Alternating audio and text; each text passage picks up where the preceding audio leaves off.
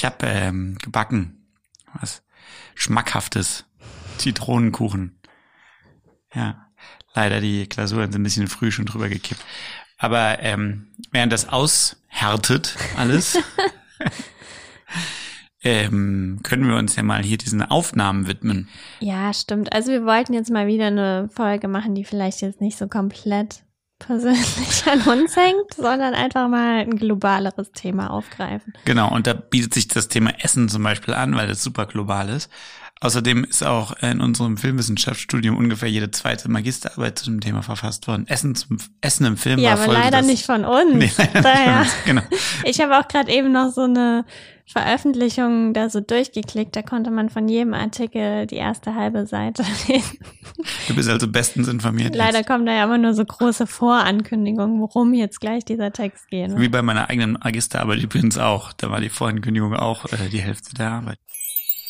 Hilfe, mein Leben ist ein Film. Mein Leben ist in Ilm. Und äh, wir haben tatsächlich auch was äh, zu verkünden, denn wir haben eine Zuschrift bekommen, tatsächlich. Yay! Nachdem du ja äh, in der letzten Folge gesagt hast, die Leute würden nicht eine Seite Text schreiben, haben wir tatsächlich eine Seite Text bekommen. Wir haben mir gleich den Ehrgeiz von jemandem geweckt. Ja, ich äh, zitiere mal aus diesem Schreiben. Ich habe nur, ich habe auch ein bisschen was weggelassen, weil es vielleicht auch dann ein bisschen zu umfangreich. Aber es geht um eine, äh, eine Figur, einen Autor oder eine Autorin, egal, äh, auf der Suche nach einem ganz großen Ding. Der Autor hatte in der Vergangenheit mal mittleren oder größeren Erfolg mit einem seiner Werke. Er hat am Erfolg schon mal geschnuppert und fühlt sich daher für Höheres berufen. Die Person ist also überzeugt davon, dass sie großes Talent hat und ein großes Drehbuch zu einem Film schreiben könnte. Nur leider fehlt ihr bisher der Stoff. Der Film handelt von den Reisen, die der Autor erlebt, stets auf der Suche nach der Geschichte für sein Drehbuch. So erleben wir mit ihm verschiedene durchaus lustige Situationen. Er begibt sich als Mitte 50er auf eine Backpacking-Reise nach Südamerika, tourt hier mit Abiturientinnen durchs Land, macht Party, schläft in schlechten Unterkünften und findet auch dort seine Geschichte nicht. Er zieht mit seinem Kumpel durch die Clubs und feiert mit Leuten, die Koks auf der Toilette schnupfen. Der Autor steht mit dem Warsteiner daneben und ist fehl am Platz. Die Frau des Autors steht stets hinter ihm und weiß um die Rastlosigkeit ihres Mannes. Sie unterstützt ihn auch mit allen Kräften und wenn der Autor jedoch mal wieder zu einer neuen Reise aufbrechen will, muss sie mit den Kindern alleine zu Hause bleiben. Darauf bricht sie dann in Verzweiflung zusammen, gibt dann aber letzten Endes doch das Okay zur Reise. Was sind das für Kinder? ja, vielleicht sind die ja nicht so lang, die Reisen. Also schreibt er, er versucht immer wieder Drehbücher zu schreiben und gibt die auch ab, blitzt aber in verschiedenen Phasen bei den Auftraggebern immer wieder ab. Und bei ihm und dem Zuschauer keimt die Hoffnung, dass er vielleicht endlich einmal Erfolg mit seinem Drehbuch haben könnte. Das Ende gipfelt dann in der großen Hail Mary. Das kenne ich gar nicht, das Wort Hail Mary. Kennst du das? Hm. Naja, vielleicht so eine Art Finale. Sein letzter und aussichtsreichster reichster Versuch für ein erfolgreiches Drehbuch. Doch auch das bringt er nicht, bringt, doch auch das bringt nicht den erhofften Erfolg. Schließlich wendet er sich von seiner ganz, von seinem ganz großen Traum ab, besinnt sich wieder auf die Zeit mit der Familie und die Reparatur der Freundschaft mit seinen Kumpels. Denn die beste Geschichte hat er immer direkt vor den Augen gehabt. Zu Hause und in seinem Hut. Stets war er auf der Suche nach dem großen Ding, dabei lag es doch direkt vor seinen Füßen. Durch seine Reisen und Experimente hat er viel erlebt. Fortan ist er es, der bei der Kirmes Anekdoten erzählt und dem die Menschen zuhören. Er ist bei seiner Familie, bei seiner Frau und erlebt hier die Abenteuer, die er nicht in seinem Notizbuch mehr dokumentieren muss. Ja, ich glaube, das ist jetzt keine äh, wahre Geschichte. Und Wobei- die ist auch nicht von uns selber eingereicht worden. nee, die haben wir nicht Obwohl selber der geschrieben. Titel wurde geklaut. Ja, es klingt auch ehrlich gesagt, ich war danach auch nicht ganz sicher, ob es vielleicht auch um uns gehen soll in diesem Film. Aber nee, ist tatsächlich scheinbar so ausgedacht. Ja. Was denkst du zu dem Stoff? Hat das das, das Zeug zu einem großen Ilm? Ähm, also mir war das total entfallen, bei uns wurde das ja auch schon mündlich vorgestellt, ähm, dass es auch so ist, dass immer die Auftraggeber diesen Stoff ablehnen. Weil mir jetzt gerade aufgefallen ist, dass ich eigentlich diesen Aspekt, dass er selbst auf der Suche nach der Geschichte ist und es ihm selbst dann aber irgendwie nie genügt oder es immer irgendwelche Gründe gibt, warum er gar nicht zu dieser Geschichte gelangt, ähm, auf jeden Fall interessanter finde und das andere dann vielleicht so ein bisschen doppelt gemoppelt ist, wenn er dann aber auch gleichzeitig dann immer wieder Ablehnungen kassiert. Aber also eher so, finde, dass er sich selber nie traut abzugeben. ja, also ich finde denkt, so dieses Grundgefühl, so lebst du oder machst du Filme über das Leben? Das ist ja auf, also kann man jetzt als Filmemacherin auf jeden Fall nachvollziehen. Also, dass man immer so ein bisschen mit den Augen so durch die Welt geht, ist das ein Ilm? Macht man ja selber schon. Oder auch, dass man durch dieses gedanklich immer in Filmen oft, also man hat ja oft so das Gefühl, man wäre woanders, weil man irgendwie mit irgendwelchen Figuren in irgendwelchen Filmen ist, weil man so viel darüber nachdenkt und so. Ähm, dass das schon Auswirkungen, finde ich, auf das echte Leben hat. Also, dass man dann manchmal abends denkt, ach cool, dass ich auf dem Sofa sitze. Dabei saß ich den ganzen Tag auf dem Sofa, aber ich habe gar nicht so arg das Gefühl, dass es so ist. Und genau, dann habe ich auch immer wieder so den Eindruck, oh Gott, die Kinder müssen doch was erleben und so, wir müssen mehr machen. Deswegen finde ich, steckt da auf jeden Fall so voll das wahre Grundgefühl dahinter. Naja, ich, also gut, ich bin jetzt ja auch eine Filmperson, mhm. aber ich kann mich halt mit dieser, mit dem Gefühl verbinden, so auf Partys irgendwie so daneben zu stehen und irgendwie nicht so richtig Teil der Sache zu sein. Und dann auch in so eine Beobachterperspektive zu gehen, in der man dann irgendwie sich selber so sagt, ja, meine Lebensaufgabe ist ja auch die Beobachtung. Aber irgendwie ist auch ein bisschen wie eine Ausrede, weil man halt gerade irgendwie im Gegensatz zu den anderen sich nicht so richtig gehen lassen kann oder irgendwie nicht so Spaß hat oder so. Ich habe auch gerade heute noch mit einer Freundin darüber geredet, dass sich so das Leben ja aktuell auch oft so anfühlt, als würde man nur so einem Leben so hinterher hetzen, weil es irgendwie so stressig ist und man so viel zu tun hat. Und das ist ja genau das Gleiche. Also irgendwann merkt man immer, okay, jetzt ist schon ein halbes Jahr vorbei, 2023, und ich hatte irgendwie das Gefühl, ich war die ganze Zeit damit beschäftigt, irgendwas zu erledigen oder so. Ich weiß nicht, ob ich so mit dieser Endwendung so glücklich bin, dieses oh wie schönes Panama oder so. Also das dieses das äh, Glück so liegt wieder. Das Glück liegt einem schon die ganze Zeit vor den Füßen und man hat es nur nicht gesehen, mäßige, mm. oder? Ja. Während ich danach gesucht habe, war es doch die ganze Zeit vor mir und so. Das ist natürlich schon ein bisschen. Das ist ja klassisch, halt, ne? ja. Hilfe, mein Leben ist ein Film. Ja, wir können jetzt zu unserem Hauptthema mal kommen äh, Essen, Essen im Film, du guckst schon so skeptisch ja, auf meinen Bildschirm. Ja, Ernährungssoziologie, okay. Ich wusste nicht, dass du so ein Deep Dive hast. ja, ich hatte ähm, mir jetzt einfach, äh, wie nähert man sich so einem Thema? Keine Ahnung. Also entweder liest man immer die ersten drei Absätze von den Magisterarbeiten, weil man mehr nicht kostenlos gucken kann, oder man guckt aber Wikipedia nach zu, den, zu dem Thema. Und ähm, äh, ich habe nämlich noch was Interessantes hier gefunden, das wollte ich dir noch vorlesen. Und zwar unter dem Wikipedia-Artikel Ernährung des Menschen. Die menschliche Ernährung beeinflusst das körperliche, geistige, physiologische und soziale Wohlbefinden. Der bewusste Umgang mit der Zufuhr von Nahrung ist zudem ein weit verbreiteter Bestandteil der menschlichen Kultur und vieler Religionen und Weltanschauungen. Und jetzt kommt aber eigentlich der interessante Teil. Ich wollte gerade sagen, also dadurch, darauf bist du nur durch Wikipedia jetzt gekommen. Ja. Lebensmittel erfüllen mit hoher Wahrscheinlichkeit den Anspruch, Mittel zur Erhaltung des Lebens zu sein. Nahrungsmittel dagegen dienen in erster Linie der Sättigung, also der Beseitigung des Hungers. Und dann wird hier nochmal unterschieden, Lebensmittel als Attribut lebendig, also alles, was zum Beispiel, was irgendwie lebend ist, also Eier, Gemüse, Gewürze, warum leben Gewürze? Die sind doch eigentlich, naja, die stehen hier jedenfalls Obst, Milch und Milchprodukte, während Nahrungsmittel tote Dinge sind, wie zum Beispiel Fleisch, tierische Organe, Genussmittel und Getränke. Also, okay. Das habe ich echt noch nie gehört. Aber ja, man benutzt irgendwie mal so voll synonym die, die, die Wörter, ne? Das Wort Speise stammt wahrscheinlich von Spezies, also Art, Gestalt, Gewürz, daraus abgeleitet Spezerei, als ein aus verschiedenen Bestandteilen zubereitetes Gemisch. Und eine andere Auffassung führt Speise auf das Wort Aufwand zurück.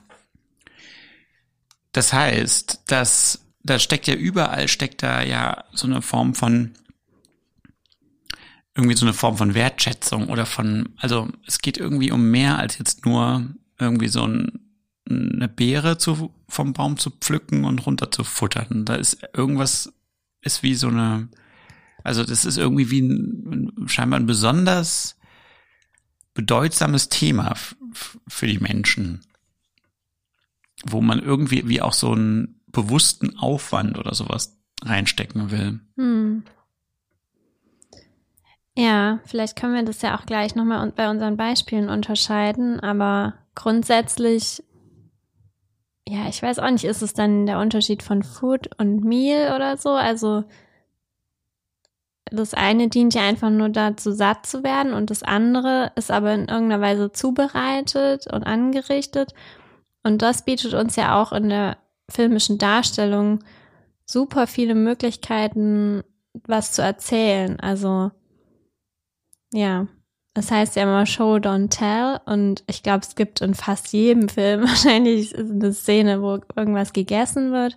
Und es ist wahrscheinlich eine der einfachsten Möglichkeiten, um was über die Figur, ihr, ihre Klasse, ähm, ihre Gewohnheiten, ihren Geschmack und so weiter zu erzählen, ohne dass es großer Worte bedarf. Indem du zeigst, wie sie kocht und wie sie isst, sozusagen. Ja, was sie isst und in welcher Weise. Da ist ja eine riesige Bandbreite einfach. Ich glaube, was hier bei uns jetzt anders ist, ist, es gibt ja zwei Möglichkeiten. Also entweder ist Essen halt was Beiläufiges, was in dem Film passiert. Und dann kann ich auch erzählen, jemand isst gerade nicht, weil er sich so und so fühlt oder jemand muss schnell essen und sich schnell irgendwas mitnehmen oder jemand bereitet mühevoll was zu, um anderen seine Liebe zu zeigen. Aber dann gibt's jetzt eben auch ganz viele Werke, die sich ja wirklich explizit mit dem Thema Essen beschäftigen. Und das sind ja eigentlich mehr die Inhalte, die wir heute besprechen. Ja, ähm, fangen wir vielleicht mit dem ersten Beispiel gleich mal an. Das ist nämlich die Serie The Bear. King of the Kitchen. Never had plátanos with like grass on it. we want to change this restaurant, right? But we have to change the chemistry. Chicago. Why are you always like watching me? Because it's just sort of my job. We're the chili flakes. Because it organizes, it's more confusing. Right there. Labeled chili flakes. This is a delicate ecosystem, and it's held together by a shared history and love. I have every intention of turning this into a respectable place of business. Eventually. Time to try the new sandwiches. Yo, this shit looks different. What do you think? It's redundant and white, just like you. ja, die Serie ähm, The Bear, King of the Kitchen, ist letztes Jahr relativ bekannt geworden, weil die ziemlich viele Preise gewonnen haben mit der Serie. Und ähm, es ist äh, eine Serie von Christopher Storer. Das ist der Showrunner und in der Geschichte, es fängt an mit so einem Bären in Chicago auf der Brücke, äh, der da äh, aus so einem Käfig rauskommt. Der hat aber mit der Serie nichts mehr zu tun. Später stellt sich dann als so ein Trauma raus. Es geht nämlich eigentlich um die Hauptfigur Carmen ist eigentlich ein Sternekoch, der aber der feinen Küche den Rücken gekehrt hat, um in dem Sandwichladen seine Familie wieder zu arbeiten. Sein Bruder, zu dem er ein sehr gespaltenes Verhältnis hatte, hat den Laden geleitet und hat in der Vergangenheit auch immer versucht, Carmen davon fernzuhalten, dass er irgendwie in diesem Laden mitmischt. Allerdings hat er ausgerechnet Carmen in seinem Abschiedsbrief als Nachfolger für diesen Laden benannt was Konflikte mit seinem Cousin Richie hervorruft, der sich als natürlichen Nachfolger dieses Ladens ansieht, weil er auch dort unter anderem mit Carmens Bruder zusammengearbeitet hat. Im Verlauf der Serie muss sich Carmen dann nicht nur den Herausforderungen stellen, diesen im Verfall befindlichen Sandwichladen zu retten und die Mitarbeiter irgendwie bei der Stange zu halten, die ihn anfangs auch überhaupt nicht respektieren, sondern auch das verschüttete Verhältnis zu seinem Bruder Michael wieder aufklären und herausfinden, was eigentlich mit dem los war und warum er sich das Leben genommen hat. Die Serie ist von Christopher Storer, ist ähm, im letzten Jahr, wie gesagt, sehr ausgezeichnet worden mit ähm, einer ganzen Menge von Preisen. Es sind, glaube acht oder zehn Folgen, so eine Miniserie, wobei sie haben auch eine zweite Staffel jetzt tatsächlich angekündigt, das soll nochmal weitergehen. Nein. Oh. Eine der wenigen Serien, bei der man auch am Ende so das Gefühl hat, dass sie auch wirklich am Ende echt voll den Ton getroffen hat und ein Ende hingelegt hat, bei dem man einfach, bei dem man einfach nur gesagt hat, ja, das passt einfach total gut dazu. Ja, und wenn man sich die Inhaltsangabe so anschaut, finde ich, was mir dann aufgefallen ist, ist, das klingt eigentlich gar nicht so super interessant. Also, was ist eigentlich das Besondere an der Serie?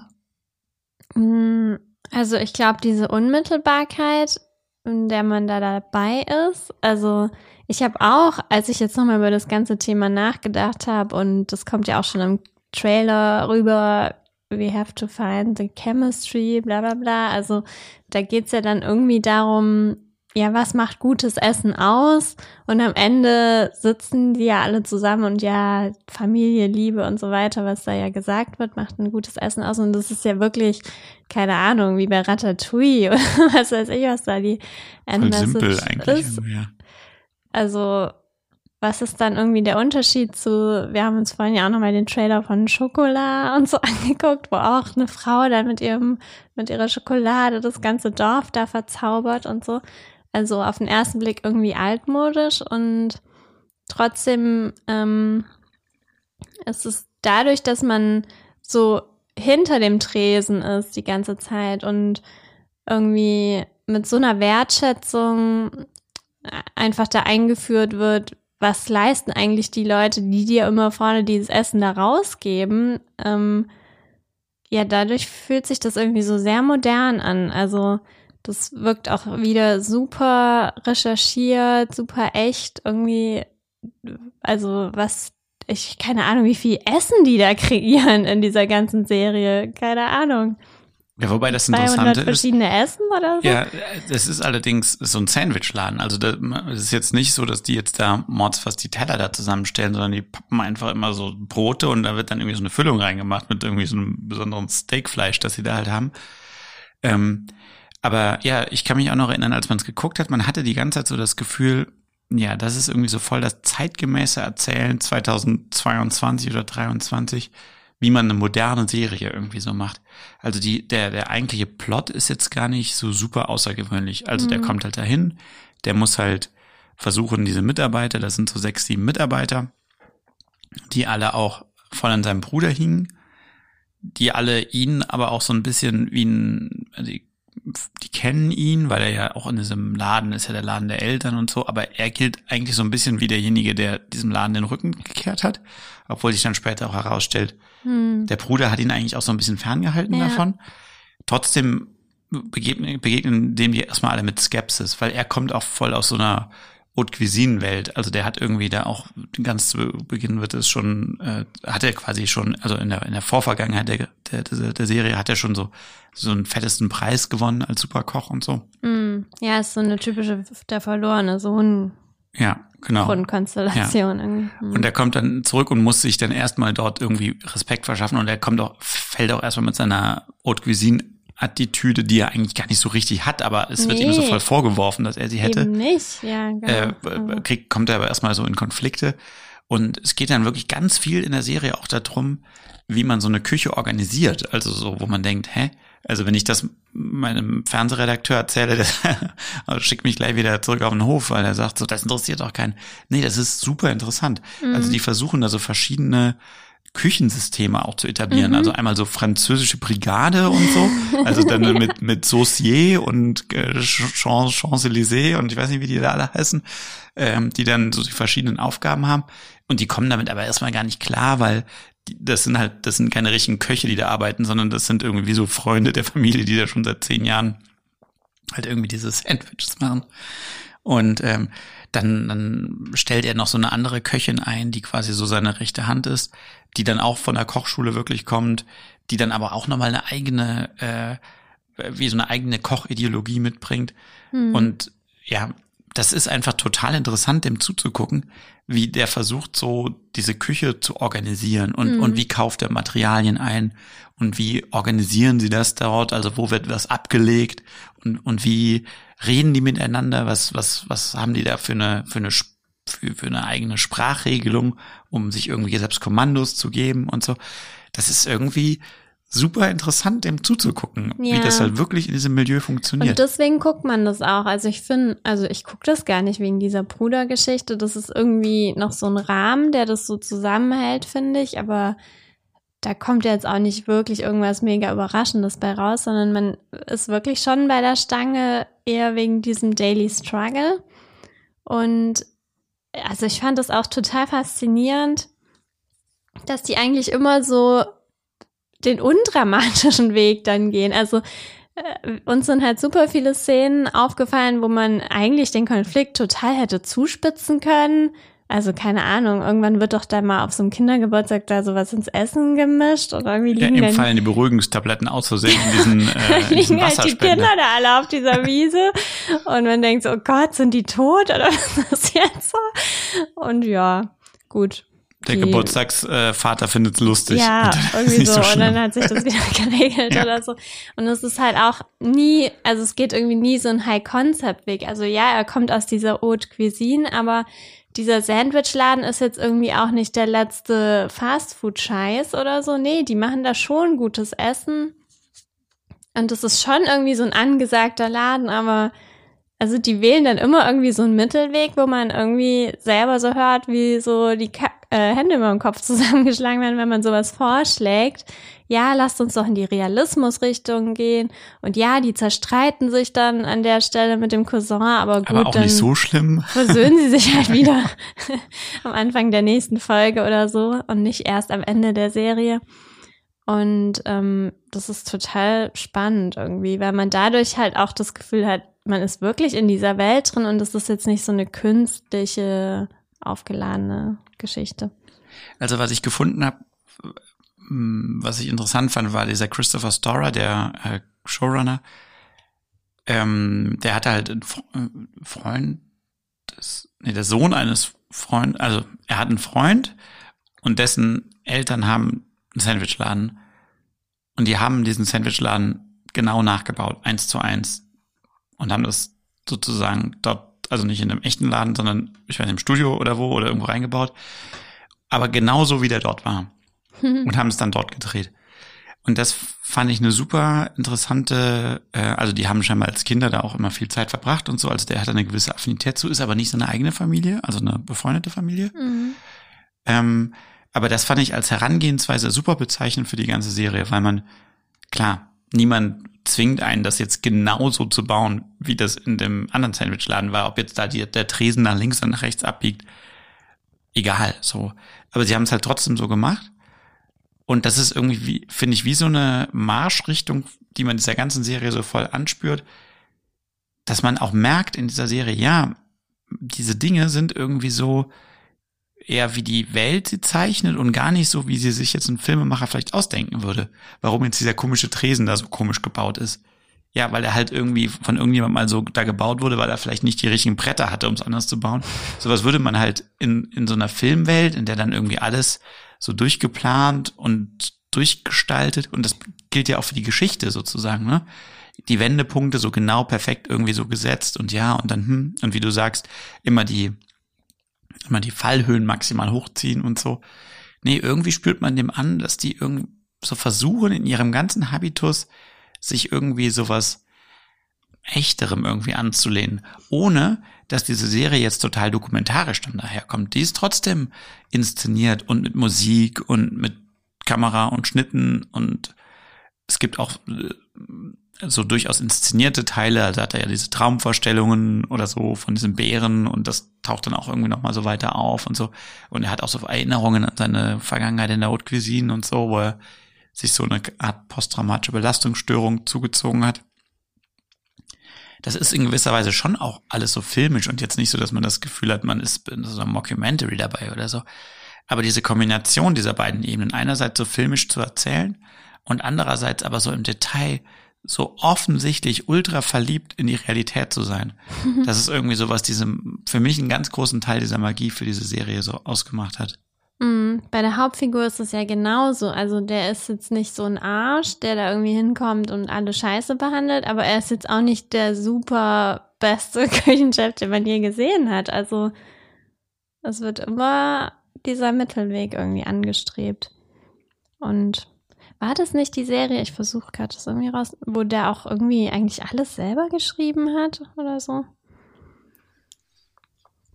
Ich glaube, wir haben dann irgendwann Ja. gesagt, krass, wie hat er das alles Ja. selber geschrieben?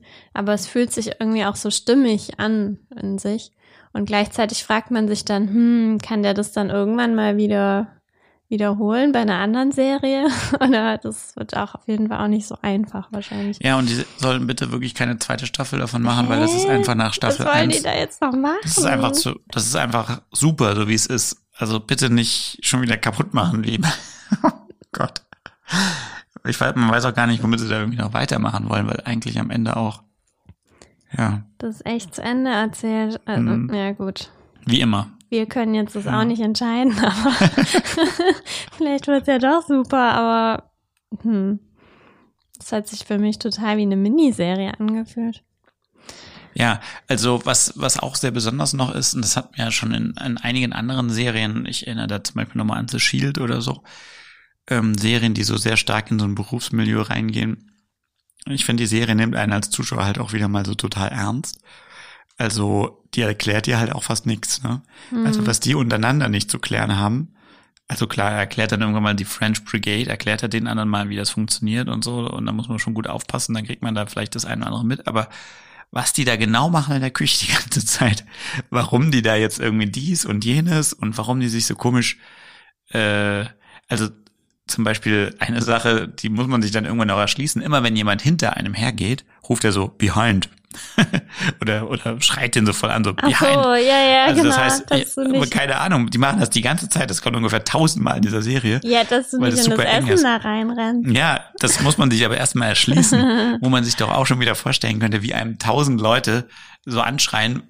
Erstmal muss, müsste man das dann voll weglassen, weil das ja voll nervt.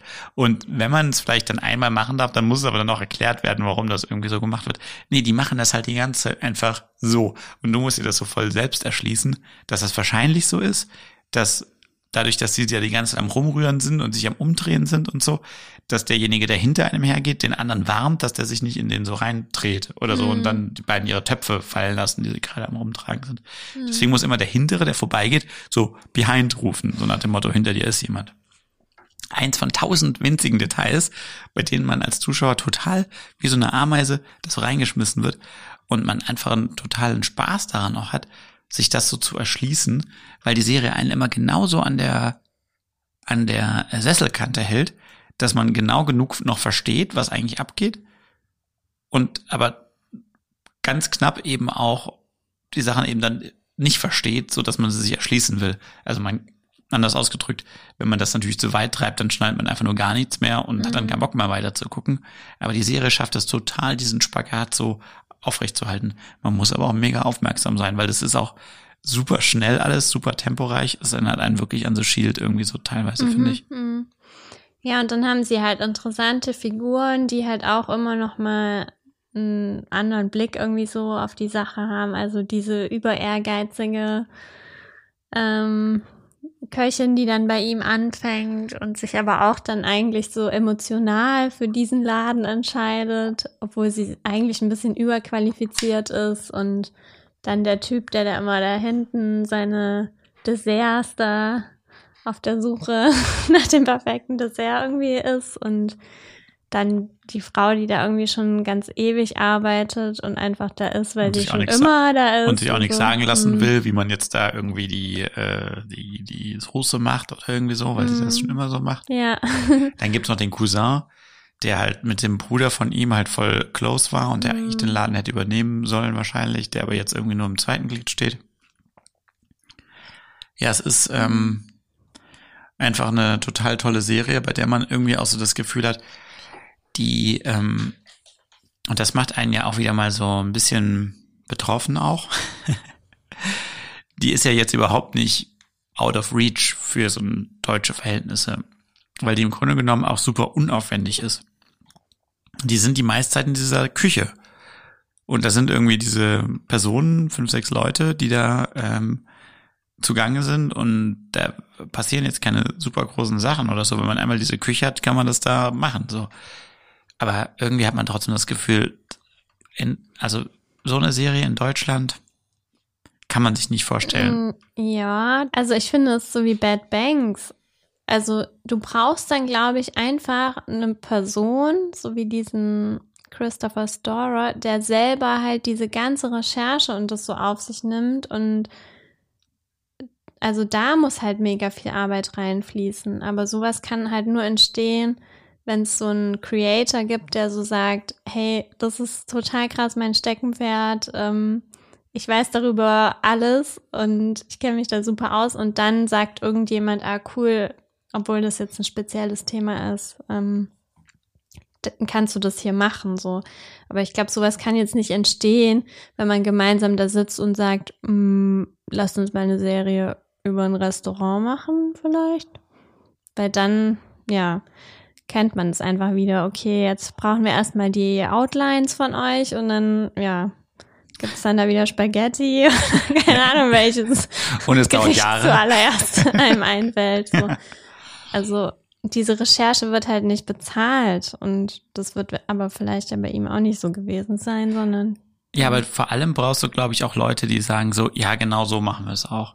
Also, Ja, ja. die dann auch nicht, ich meine, die Leute, die sagen bei uns so, wir wollen unbedingt das und das machen, ich kenne mich damit super aus, die gibt's ja durchaus auch. ja. Aber irgendwie hat man das Gefühl, die kommen dann entweder nicht zum Zug oder wenn sie zum Zuge kommen, dann müssen sie aber wieder so viele Kompromisse eingehen, weil das ja viel zu äh, nischig ist, das Mhm. Thema, das sie dann bearbeiten.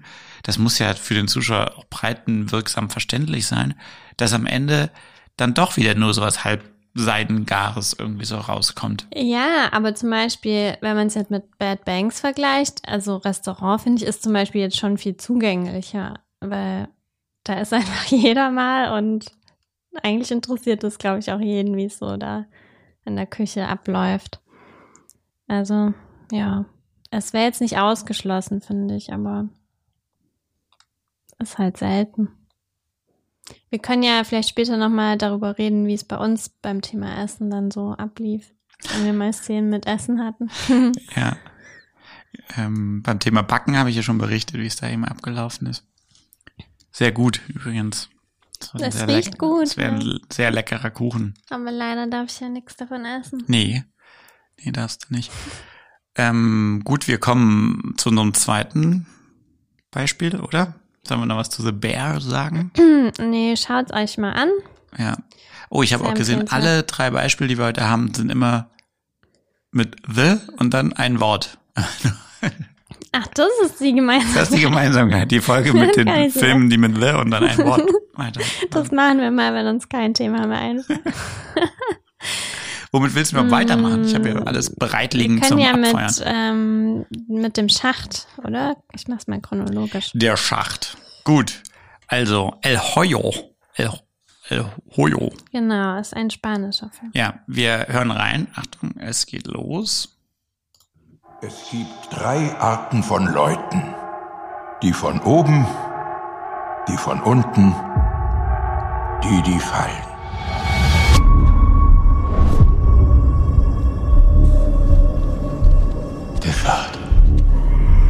Ja, der Schacht. Wissen Sie vielleicht, was es mit dem Schacht auf sich hat? Völlig klar. Man isst Was werden wir denn essen? das, was die oben übrig lassen.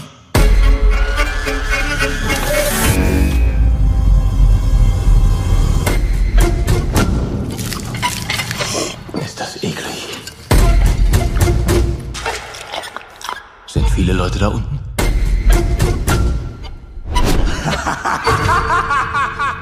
Sehr bald werden es weniger sein. Ja, auf Deutsch mal jetzt angehört, weil das ist nämlich im Original auf Spanisch.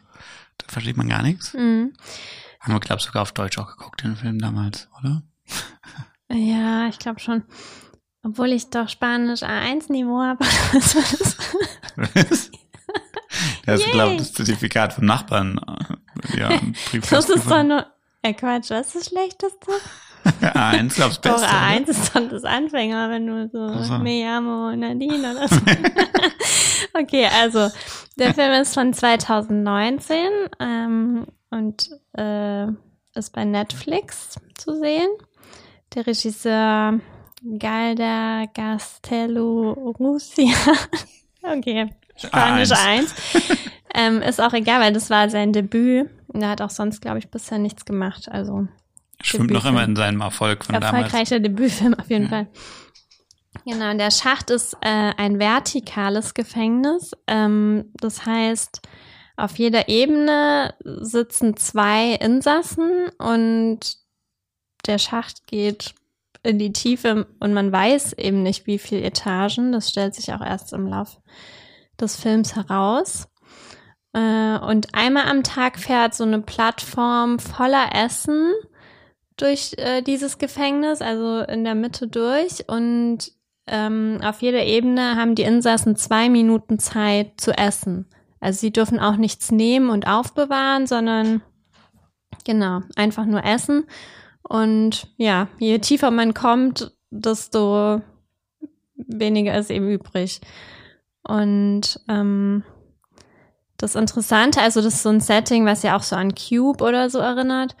Ähm, das Interessante da ist, dass sich diese Ebenen tauschen. Also nach einem Monat äh, verliert man das Bewusstsein und findet sich dann auf irgendeiner anderen Ebene wieder. Man weiß halt nicht wo und sieht dann eben die Zahl, wo man jetzt ist und dann, ja, kann man sich entweder freuen, weil man irgendwie oben ist oder man weiß, okay, wahrscheinlich werde ich jetzt verhungern, wenn ich nicht zu Mitteln wie Kannibalismus oder ähnlichem greife. Ja, und äh, wir sind da mit der Figur Goreng. Bei ihm ist das Besondere, dass er irgendwie freiwillig sich da reinbegeben hat, weil er dadurch irgendeinen Studienabschluss bekommt. Keine Ahnung, das finde ich dramaturgisch ein bisschen seltsam, warum man das gewählt hat, aber genau ist so. Und er begegnet eben dann während der Zeit verschiedenen Charakteren. Also man ist dann meistens auch wieder mit einem anderen Partner auf der, dieser anderen Ebene. Und ähm, jeder der Insassen darf einen Gegenstand mitnehmen. Goreng hat äh, das Buch Don Quixote äh, dabei.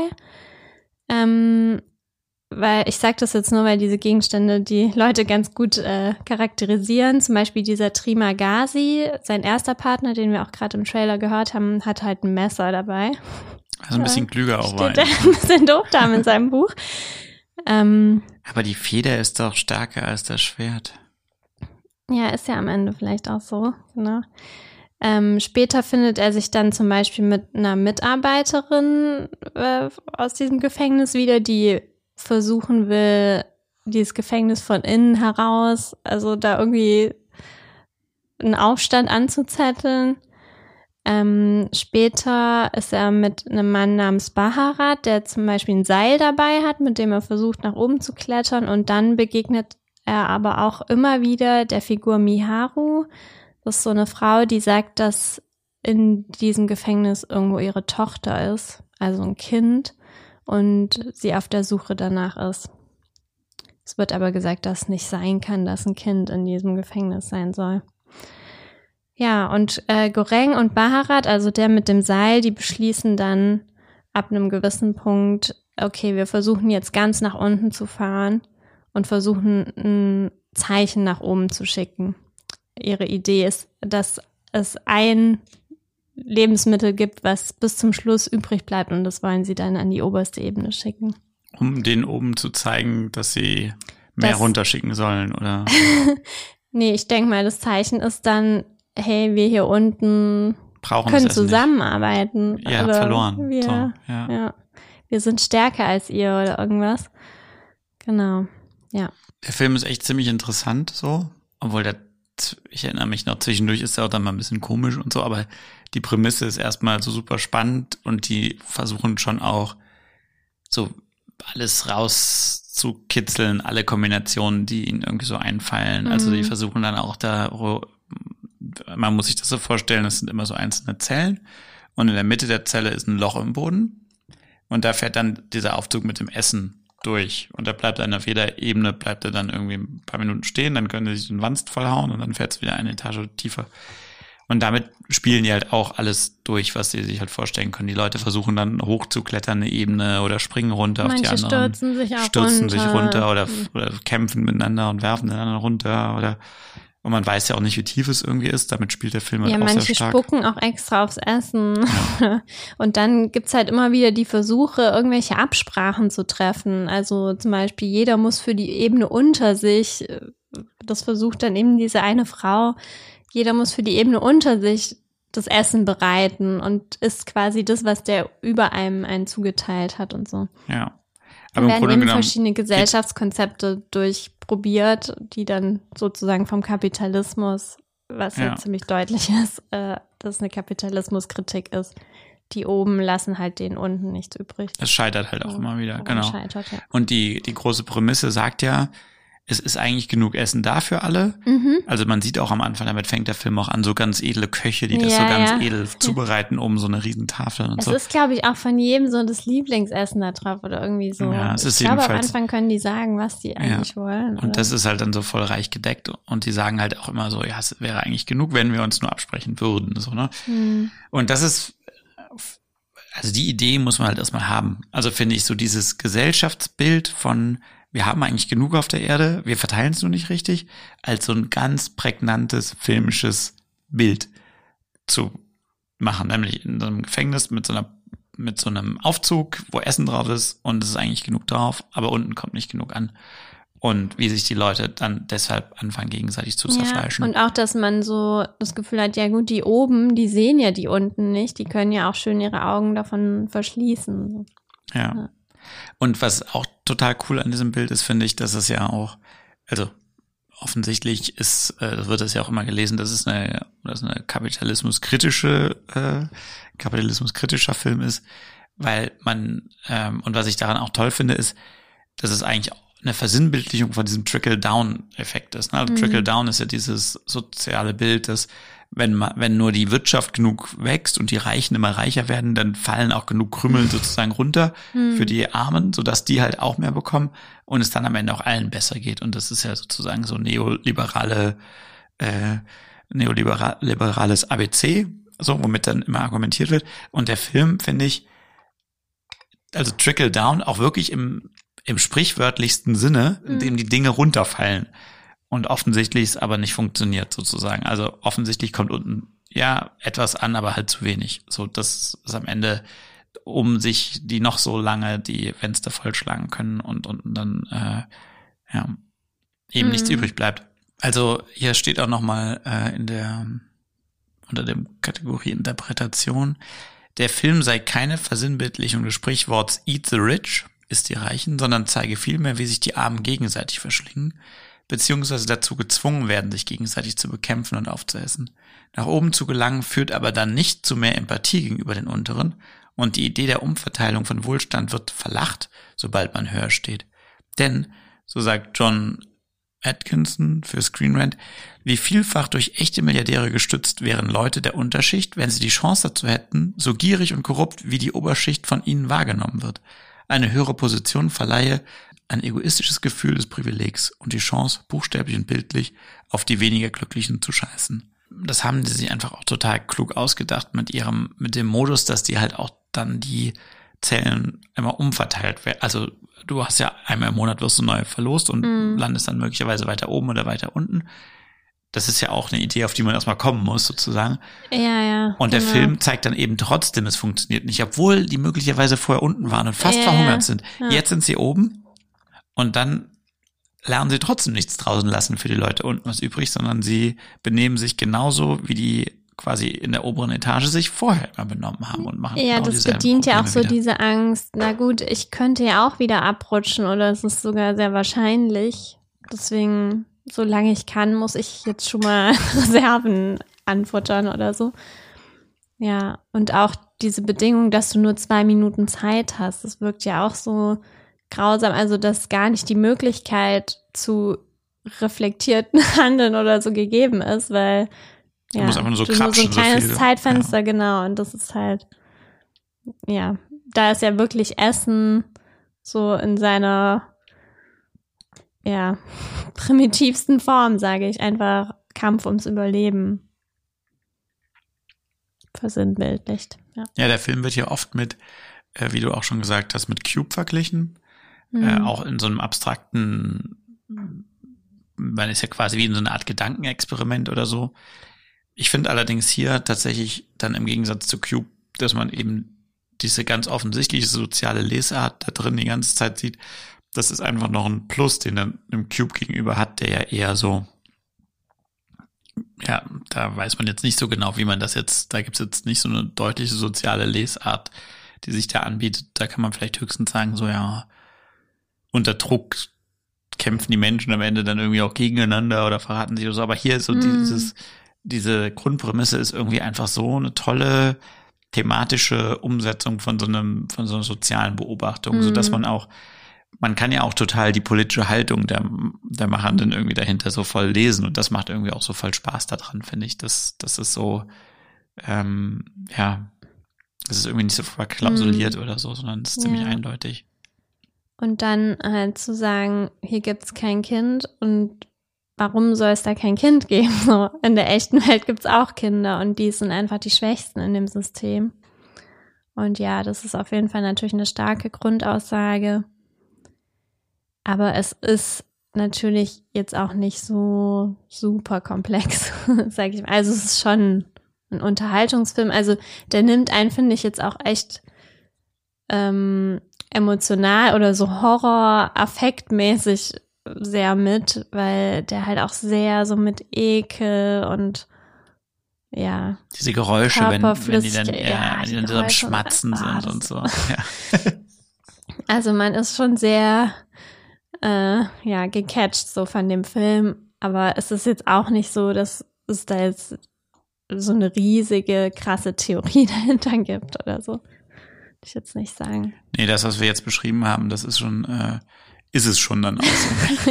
ja. Aber ja, also jetzt auch im Vergleich zu ähm, The Bear, ein totales Kontrastprogramm, weil mhm. The Bear ja wirklich in jeglicher Hinsicht immer so versucht, oder sagen wir mal so, der, der Schacht ist so die maximale Fallhöhe im wahrsten Sinne des Wortes und immer so alles zum Extrem getrieben als mhm. Film, während The Bear so total versucht, sich in so einem Realismus eher zu bewegen und ganz oft eben dieser ganz typisch klassischen dramaturgischen ähm, Zuspitzung so ausweicht.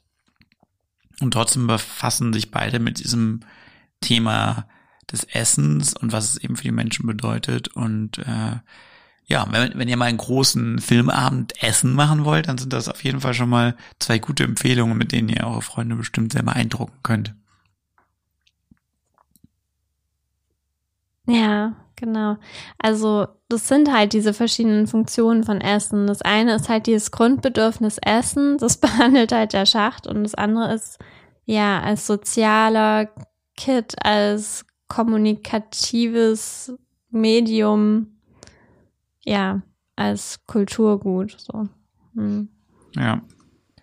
Gut, kommen wir noch zu unserem dritten Beispiel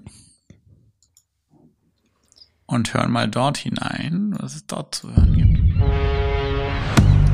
Is that gonna fit everyone? Yeah, easily. 12 customers total. How do they turn a profit? 12.50 a head, that's how. What are we eating a Rolex? It's one of his classics. You have to try the mouthfeel of the mignonette. Please don't say mouthfeel. Tonight will be madness. Welcome. We'll endeavor to make your evening as pleasant as possible.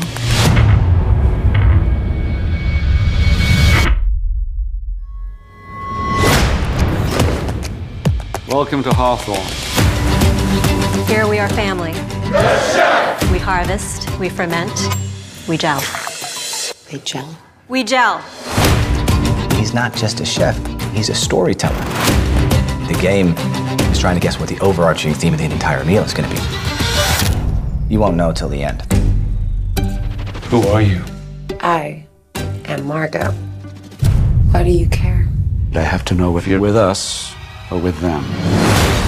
This menu. The pictures, they're of us. This guest list. How do they get these? It's not good. This entire evening. Jesus Christ. This is just theater. It's stagecraft. We're leaving now. Has been painstakingly planned. Real, isn't it? What the hell is going on? Jetzt geht's um den Kinofilm The Menu von 2022. Mhm. Geschrieben von Seth Rice und Will Tracy. Der war nämlich seit 2019 auf dieser Blacklist der besten unverfilmten Bücher Hollywoods. Der sollte nämlich schon mal verfilmt werden, dann ist alles geplatzt. Genau, jetzt 2022 hat es geklappt. Äh, von dem Regisseur Mark Mylord, ähm, der auch Succession äh, gemacht hat. Weil ich glaube, dass eh gerade so eine Zeit ist, wo ähm, ja, ja äh, Stoffe beliebt sind, die sich an so einer Elite oder so einem Establishment rächen wollen. Und dazu passt es sehr gut. Ähm, genau, die Grundgeschichte ist, dass diese Margot, die haben wir auch schon im Trailer gehört, ähm, die von Anya Joy Taylor, also der von Queen's Gambit auf jeden Fall gespielt wird, ähm, mit ihrem Date auf so eine Insel reist äh, wo sie gemeinsam mit zehn anderen Gästen ein ganz exquisites Dinner einnehmen sollen bei dem Koch äh, von Ralph Fiennes gespielt. Ähm, alle sind voller Vorfreude, aber bereits während der ersten Gänge beginnen sie sich zunehmend unwohl zu fühlen, äh, weil sich eben herausstellt, dass der Koch sich aus verschiedenen Gründen an diesen Gästen rächen will. Also stellt sich dann eben heraus, dass eine von ihnen eine berühmte Restaurantkritikerin ist, die ähm, irgendwie verantwortlich ist, dass ein Restaurant geschlossen wurde oder ein reiches Paar, die zwar schon super oft bei ihm gegessen haben, aber sich an kein Essen wirklich erinnern können. Und äh, vor ihren Augen wird ertränkt der Koch dann eben auch de, seinen eigenen Chef.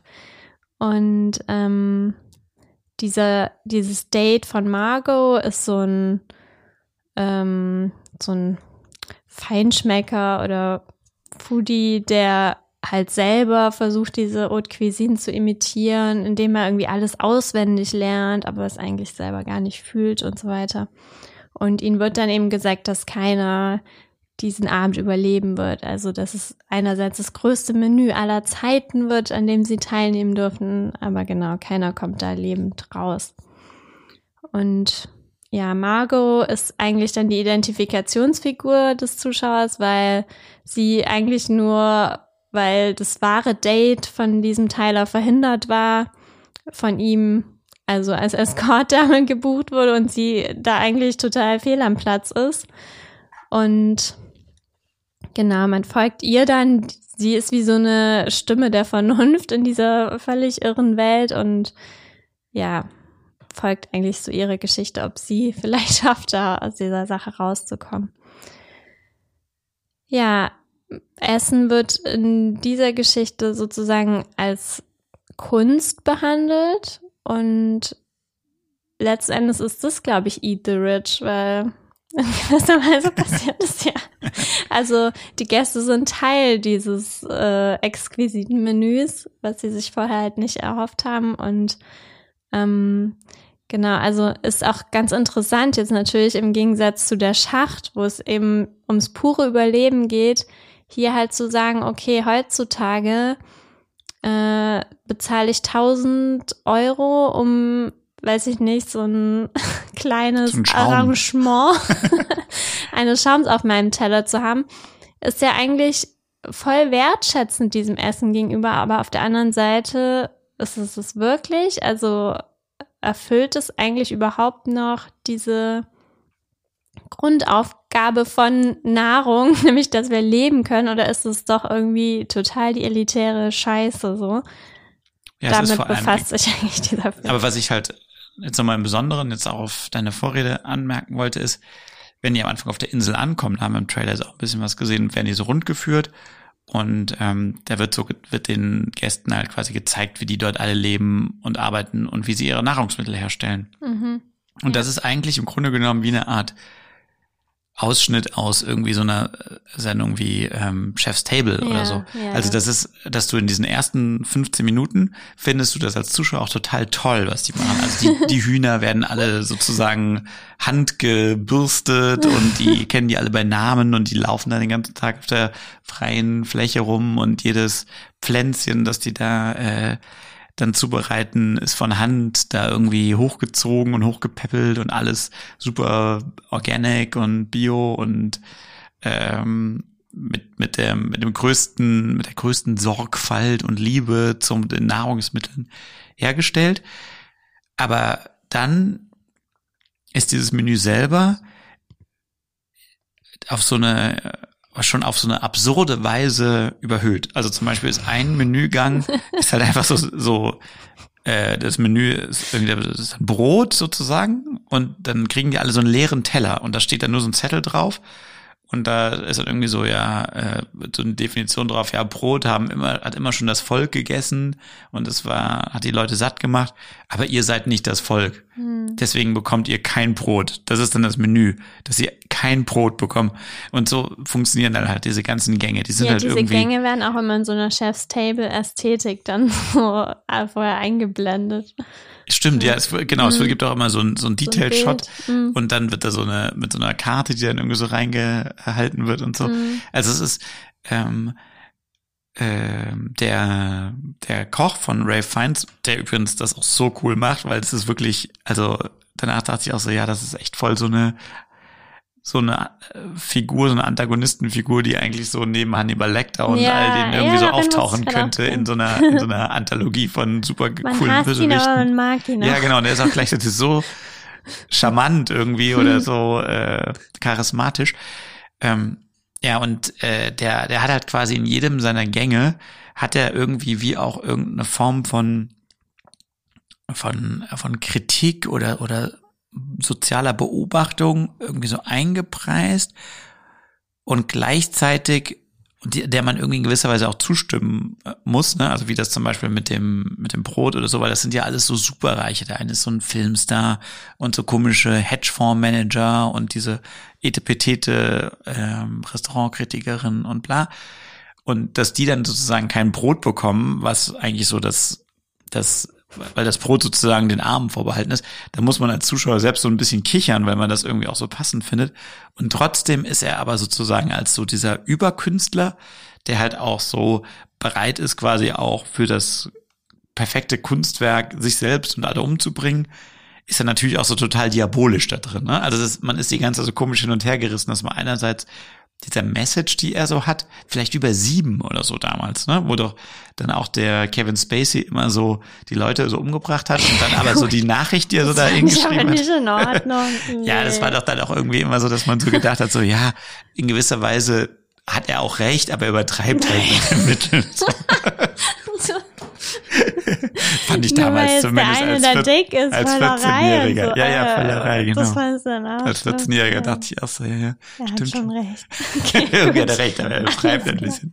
Ja, also, aber im Grunde genommen diese Dialektik in der Antagonistenfigur, die ist da schon voll stark, finde ich so drin. Ja, und dann aber auch, das ist dann filmisch auch so cool, diese Idee, dass sie als Hauptfigur da halt überhaupt nicht reinpasst, weil sie irgendwie wirklich nur so durch Zufall quasi da reingerannt ist und gar nicht zu dieser High Society gehört Hm. und deswegen auch dieser Koch zu ihr auch so ein besonderes Fable aufbaut und irgendwie sie auch sozusagen äh, also er will jetzt irgendwie auch nicht verschonen oder ja, so, ja, weil die sie das stört ist ja, irgendwie so seinen Plan. Genau, weil er dieses, zu diesem Kunstwerk gehört es halt nun mal, dass es auch alle umgebracht werden muss. Das Kunstwerk muss ja, ja, ja, aber werden. deswegen sagt er ja auch, sie kann dann entscheiden, ob sie zu den Servicepersonal dann eher Stimmt, ja. will, genau. Ja, weil die auch noch so eine interessante Rolle haben, weil die ja auch ihm so komisch verfallen sind, obwohl da ja auch so die Bedingungen, die da in der Küche herrschen, als so grausam dargestellt werden. Trotzdem ist es für die voll die Ehre, für ihn arbeiten zu dürfen, immer in so 20-Stunden-Schichten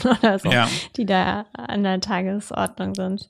Und be- bedient ja auch dieses äh, Bild, das man ja auch in der Realität öfter bestätigt hört, dass halt in der Küche halt einfach so super der krasse äh, Druck herrscht, also Mhm. auch so voll die Mobbing und Ausnutzen, Machtverhältnissituationen und so. Da geht's ja in The Bear auch drum. Und dann dass immer er ja- mit so einer komischen Genialität dann legitimiert werden Genau, soll. und irgendwie ja, ja. dann so für, dass die halt für super kleines Geld da irgendwie ewig arbeiten müssen und sich anbrüllen lassen müssen und irgendwie, weil halt der große Künstler, der Sternekoch halt da jetzt irgendwie sein, seinen Machtanspruch irgendwie auslebt. Ähm, das ist ja in The Bear, wie gesagt, auch ähm, thematisiert und hier eben auch. Aber sagen wir mal so, der Film findet wirklich für diese ganzen Fragestellungen, die er so aufmacht, so was ist im, welche Rolle hat eigentlich Essen? Ne? Also was ich am Anfang auch vorgelesen habe, ähm, ist es eigentlich, geht es eigentlich sozusagen darum, dass wir uns damit ernähren? Geht es darum, dass wir die Lebensgrundlage für uns schaffen?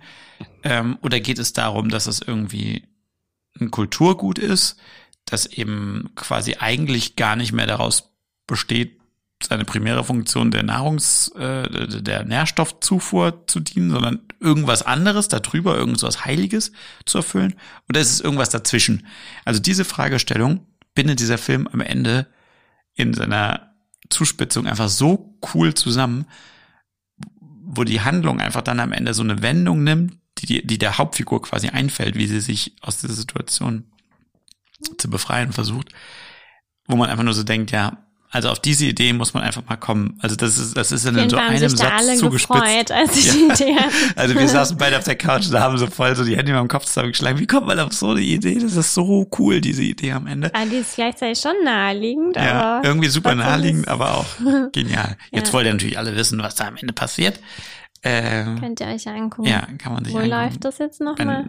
Das war auch bei Netflix, oder? Ja, glaub ja. Das ist, dieses, das ist einfach was, so ein in sich abgeschlossenes Ding. Und ich meine, Dinge so ja. aufeinander beruhen und dann macht das irgendwie wie so Klack am Ende und alles fällt so an seine an seinen man Platz. Dachte, das ist ja bei The Bear auch, aber da hört man dann ja jetzt auch schon wieder zweite Staffel und denkt sich nur so, oh Gott, bitte nicht. Ja. Ja.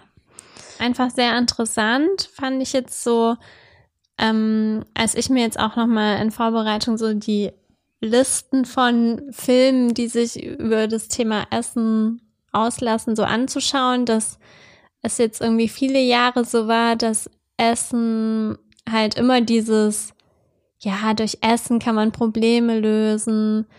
Man muss doch nur mal sich zusammen an den Tisch setzen und, und essen kochen und kochen so. ja. und dann wird sich die Familie wieder versöhnen oder das ganze Dorf wird aufblühen.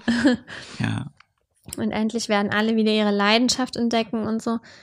Ähm, genau, ich habe vorhin so gesagt, so Essen hat seine Unschuld verloren. Also du kannst nicht mehr einfach so in einem Film irgendwo hingehen und die einfach nur so Essen nehmen, sondern die Filme verhandeln das halt, ja, als ein globales Problem. Also ja, einerseits hat was ist der Genuss daran, wenn ich mir diese, diesen geviertelten Trüffel da auf meinem Teller anschaue, wenn du halt weißt, keine Ahnung, die anderen verhungern und dann hat es irgendwie auch nichts mehr mit Wertschätzung zu tun, sondern es ist einfach nur Teil von so einer Privilegiertheit. Und es ist eigentlich moralisch okay, dass man Chef's Table ja in diesen Hochglanzbildern dann so zeigt, wie ganz toll jetzt äh, dieses und jenes Gemüse da angebaut wurde, wenn es für viele einfach dieses basale Problem ist.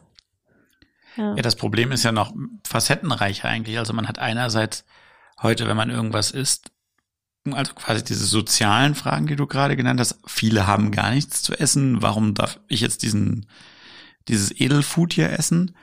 Und dann hat man aber auch diese klimatische Dimension. Also mhm. Also äh, die ja vor allem so den, den Fleischkonsum halt betrifft. Äh, der Westen isst halt so viel Fleisch, ja, und äh, Asien kommt ja jetzt da auch dazu äh, als aufstrebende Nation, wo ja auch der Fleischkonsum so voll durch die Decke geht und alle so wissen, okay, äh, mit dem Fleischkonsum wird's also mit dem Klimawandel schon mal nix so, ne? Also da müssen wir auf jeden Fall irgendwie so äh, nochmal drüber nachdenken. Und das, die Frage hat man ja auch die ganze Zeit im Kopf. Und dann diese ganze Tierrechtsfragen, die man bei Fleisch wie aber auch bei Nicht-Fleischprodukten irgendwie hat. Ja, das ist ja super komplex. Also ist ja dann total gut, wenn man in den Industriestaaten dann wieder auf die Idee kommt, okay, dann sind wir jetzt vegan. Und dann merkt man auf einmal wieder auch so, also das ist auch total privilegiert, diese Wahl zu haben, zu sagen und auch dann mit so einem moralischen Zeigefinger dann dazustehen, weil man jetzt vegan ist. Also, ja. Ist nicht so einfach und und es gibt ja auch zum, also zum Beispiel, wenn du dir Schokolade nochmal anschaust, den Trailer haben wir eben nochmal angeguckt, das ist halt so ganz ungebrochen, ne? Also Mhm. da Juliette Binoche kommt dann in so ein strenges Dorf und die sind alle so voll gläubig und, und haben keinen Spaß. Und die macht dann da irgendwie so Schokoladen, äh, Pralinen Ja. und damit. und auf einmal will der äh, Mann wieder Sex mit ja, der ja, Frau genau, haben und man so denkt sich so, sorry, so. aber wenn das jetzt an Schokolade liegt, nee, danke, so, dann habe ich keinen Bock auf diesen Typ. Und stattdessen rennt die Frau dann scheinbar zu Juliette Binoche und, Und bestellt immer mehr Pralinen. Schokolade. So, what? Ja. Ja. Aber auch so, da dieses ganze Konsumthema, das ja auch dahinter steckt, Mhm. ist scheinbar da auch komplett ungebrochen in so einem Film, weil man muss sich ja heute schon fragen, so, äh, keine Ahnung, wenn du da diese reihenweise diese Schokoladenhasen siehst, die da für jede Saison da über diese Fließbänder laufen, die zu 20 Prozent danach wieder im Müll landen, äh, in welcher Welt ist man irgendwie so, ne? Also äh, wie gehen wir halt mit unseren Ressourcen um? Wie können wir irgendwie auch so versuchen, so den Konsum äh, zu problematisieren? Und das ist in, scheinbar in, in diesen Filmen noch überhaupt nicht so angekommen, aber in diesen modernen Filmen steckt das ja irgendwie total in jeder Faser drin, Hm. dass diese Fragestellungen irgendwie so da sind. Ja. Okay, vielleicht ist es auch voll basal, was wir jetzt hier reden. Wir sind jetzt auch keine AktivistInnen. Aber wir können ja vielleicht auch nochmal sagen, dass ja vielleicht für Filmschaffende das heute schon eine Frage sein sollte, worüber man nochmal zweimal nachdenkt, wenn man Szenen zum Thema Essen hat, was man halt damit aussagt irgendwie. Und also ich denke halt immer an dieses Beispiel, ähm, von dem Film, den du da gemacht hast für ARD, wo es ja darum ging, dass diese ähm, jüngere Generation die ältere Generation zum Essen einlädt und ihr da am Ende da jetzt, weiß nicht, sieht aus wie so ein Truthahn oder was servieren die denn da? Keine Ahnung. Auf jeden Fall irgendwie so, ein Braten, So eine Ente, klar. wo man so denkt, what? Also in welcher Welt wäre das denn? Also es sind ja so moderne junge Leute da, keine Ahnung. Und ich finde das halt super unreflektiert. Ich meine, ihr habt ja scheinbar sogar auch darüber diskutiert. Ja, da wurde, über, da wurde ganz viel drüber diskutiert, was die da kochen. Ähm, weil ja auch beim, äh, beim Essen, da merkt man ja, da treffen ja auch so Befindlichkeiten auch so voll stark aufeinander. Mhm. Also ich habe zum Beispiel gesagt, so, hm, ich fände es irgendwie eigentlich so ganz gut, wenn die vielleicht was Vegetarisches anbieten würden, weil ich auch so dachte, so, das sind junge Leute, das passt zu den Figuren. Ähm, außerdem finde ich es auch dann als Regisseur immer super komisch, wenn, also da wird ja auch für so eine Szene, die dann gedreht wird, wird ja richtig viel Essen auch hergestellt dann dort. Mm, Und das wird ja mm. danach alles weggeschmissen. ja keiner genau. richtig. Also Mm. da wird so ein bisschen drauf rumgekaut von den Schauspielern, dann wird das alles weggeschmissen. Und äh, das finde ich dann auch immer ein bisschen komisch und so, Mm. wenn man da so eine riesen Truthahn dann da irgendwie äh, danach in die Tonne haut.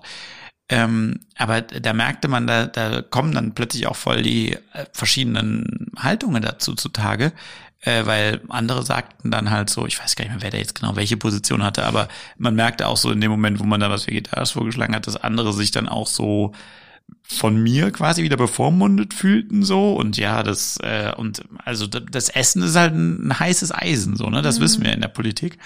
Und ähm, man äh, ja aber äh, wa- was mir halt auffiel ist das ist auch in anderen Filmen auch so gewesen also man hat dann irgendwie schon auch immer viel darüber diskutiert was und wie die da jetzt so essen und trotzdem war Essen jetzt in den Sachen irgendwie eigentlich nie ein Thema. So, also es wurde dann irgendwie so gefragt, ja gut, was was würden die halt machen oder ne? Aber im Grunde genommen könnten die auch eine ganz andere Tätigkeit machen. Also die hätten ja nicht mal zu einem Essen zusammenkommen, die hätten auch zusammen Tischtennis spielen können oder oder gemeinsam irgendwie Monopoly oder irgendwie sowas. Das hätte vom Zweck der Szene genau das gleiche erfüllt. Aber das das mag ich halt so bei bei den Beispielen, die wir jetzt so vorgestellt haben und das hatten wir ja auch mal in dieser Folge Thema und Sujet am Anfang mal beleuchtet, dass ähm, ja mir das in, in den deutschen Sachen oft dann fehlt, dass man sich halt wirklich, es muss jetzt nicht jeder einen Film die ganze Zeit über Essen machen, so, ne? Aber sich so vorzustellen, so man geht zu so einer Redaktion und schlägt so vor, so wir wollen gerne das Thema Essen behandeln in unserer Serie oder in unserem Film und das ist unser Konzept dazu und das sind die Figuren, dass man sich so voll vorstellt, das ist irgendwie gar nicht so richtig denkbar bei uns, dass man sich so krass hinter so ein Thema klemmt und das dann eben versucht aus den verschiedenen Dimensionen auch so zu beleuchten, sondern bei uns essen die Leute halt dann was. Aber eigentlich geht's um einen Mord oder so wieder, ne? Und Ja, aber ich fände das auch nicht schlimm. Äh, Also ich finde, es muss jetzt nicht um Essen gehen, aber man muss sich einfach bewusst sein, dass man damit die Figur halt charakterisiert. Und wenn wir uns jetzt immer noch in der Zeit befinden, wo es voll die krass alternative Figur ist, wenn sie Vegetarier ist und das dann 15 Mal als Witz wiederholt wird, dann muss man sich halt schon fragen, ob das jetzt in irgendeiner Weise noch zeitgemäß ist. Ja, wobei ich dich ja daran erinnern muss, dass du selber ja den Vegetarier und Veganer Witz bei Families kein Wunschkonzert gemacht hast. Ja. Weiß ja auch warum, weil der Witz dann als witzig erachtet wird Da und drin bleibt. gelacht. Ja, genau. Während die restlichen Witze wieder rausgestrichen wurden. Ja. Nee, mittlerweile müssen wir viele unserer Kritiken zu äh, Familie ist kein Wunschkonzert zurücknehmen. Wir durften ja eigentlich sau viel machen dort. Mhm. Merkt man jetzt. Stimmt. Im Nachhinein. Waren wir damals sehr Das kritisch. auch unser bester Film. Ja, ja, genau, wo kann man noch am meisten bestimmen? Ja, ich sehe schon, wir haben da ein bisschen unterschiedliche Haltung zu. Du sagst ja, ähm, du willst das quasi als Funktion nutzen, um deine Figuren zu charakterisieren, was sie halt essen. Ich sage, wir brauchen mehr Filme zum Thema Essen. Also nicht zum Thema Essen, zum Thema Essen. Also zu einem Thema halt einfach. Es kann auch ein anderes Thema sein, aber bitte zu einem Thema. Irgendwas, was man da drüber hängt und wo man sich wirklich dann auch so tiefengrundlagig Gedanken zu machen will in dieser Erzählung. Und nicht nur so, ja, es geht halt, worum geht es im Thema? Ja, um Freundschaft oder so. Oder um Familie. Familie und Geld. Oder, nee, das ist kein Thema. Wir brauchen mehr Sachen, die sich wirklich so mit so einem Thema beschäftigen. Finde ich. Gut. So, gehen Jetzt wir mal was ich, essen. ich muss den, die Kuchenglasur jetzt noch aufbringen. Die ist jetzt, glaub fest geworden. Also Ach so, muss die jetzt wahrscheinlich neu machen. neu. Kann man die nicht wieder anflüssen, anflüssigen? Kannst du ja gleich mal testen. Anflüssigen, das gibt's nicht. Es gibt nur andicken als Wort, glaube ich, im Kochbuch. Ja, hier gibt's halt keine Haute Cuisine. Ja, wir gucken mal, vielleicht schaffe ich es ja noch. Also, alles Gute, esst schön Guten Appetit. und Bis zum nächsten Mal. weckt nicht die Kinder.